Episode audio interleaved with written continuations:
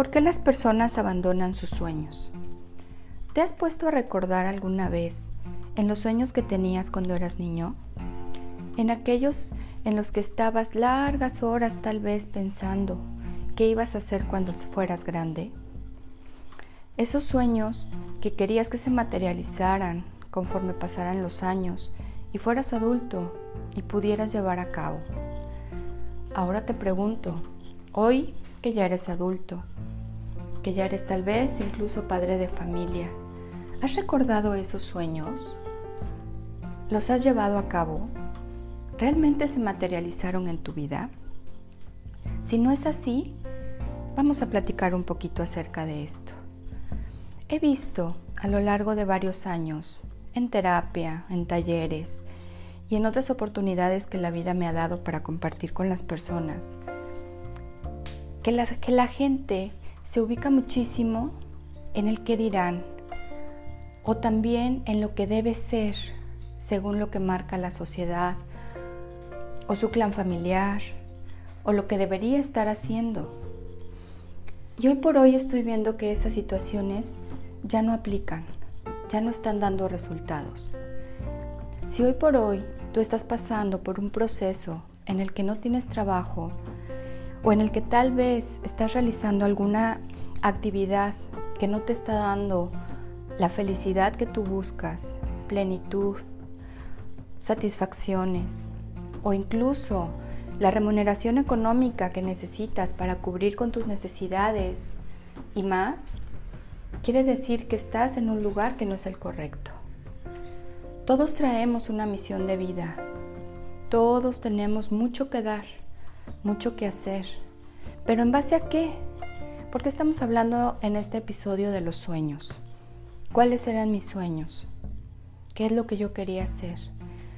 Yo creo que cuando somos niños, el ego está muy distante de nosotros porque aún no tenemos tantas experiencias vividas que nos hayan causado dolor y entonces el ego está muy, muy a raya.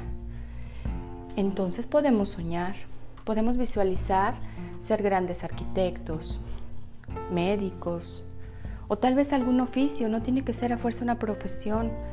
Yo quiero ser carpintero como mi abuelo y crear obras de arte a través de la madera. O tal vez ser escultor, pintor, poeta, escritor de libros. Pero luego vamos creciendo y si alguna vez lo comentamos y alguien que considerábamos una autoridad en nuestra familia, en nuestra vida, nos dice que eso no nos va a dar de comer, que con eso no vamos a poder vivir y salir adelante. O tal vez que no vamos a ser exitosos, porque eso no vale. Y entonces ese sueño, como una pequeña flama, se va apagando, se va apagando, o tal vez se apaga de golpe, dependiendo quién nos haya dicho ese comentario. Tenemos que tomar en cuenta que los comentarios de los demás, aunque sean personas que amemos muchísimo, están cargadas de su tema de evolución y de sus vivencias y experiencias en la vida, pero no son una ley. Cada quien venimos a experimentar de diversas formas, estar en este mundo físico, estar parados aquí en la tierra. Nuestro código postal es la tierra, pero cada quien tenemos dones y talentos diferentes para poderlos poner al servicio de los demás.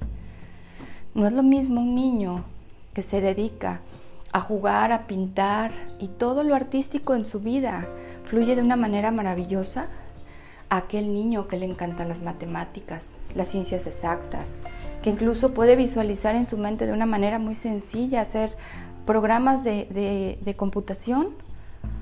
Sí, entonces vamos a darnos un momentito en las mañanas cuando estemos en paz, antes de empezar el ajetreado día, para ver si realmente estoy cumpliendo mis sueños. Porque yo te aseguro que si tú te enfocas en los dones y talentos que Dios te dio, es un hecho que va a llegar a ti.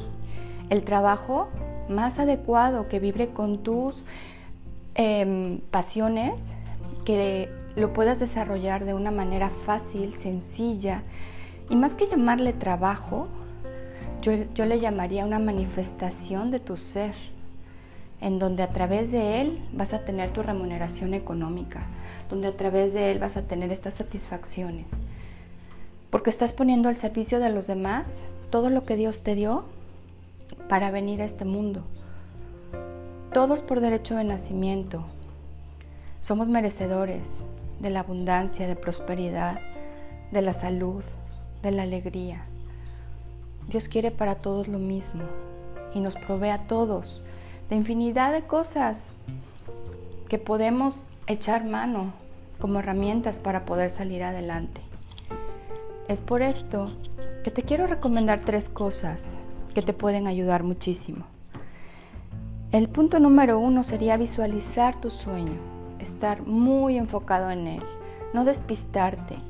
Hay tantos distractores allá afuera que con estás ya visualizando es que yo quiero llegar a hacer tal o a desarrollar tal proyecto y pasan muchas cosas alrededor o comentarios de la gente y te despistas y te pierdes una vez más en el camino.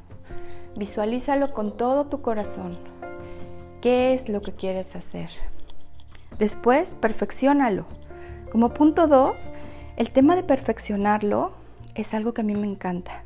Prepárate, estudia, investiga.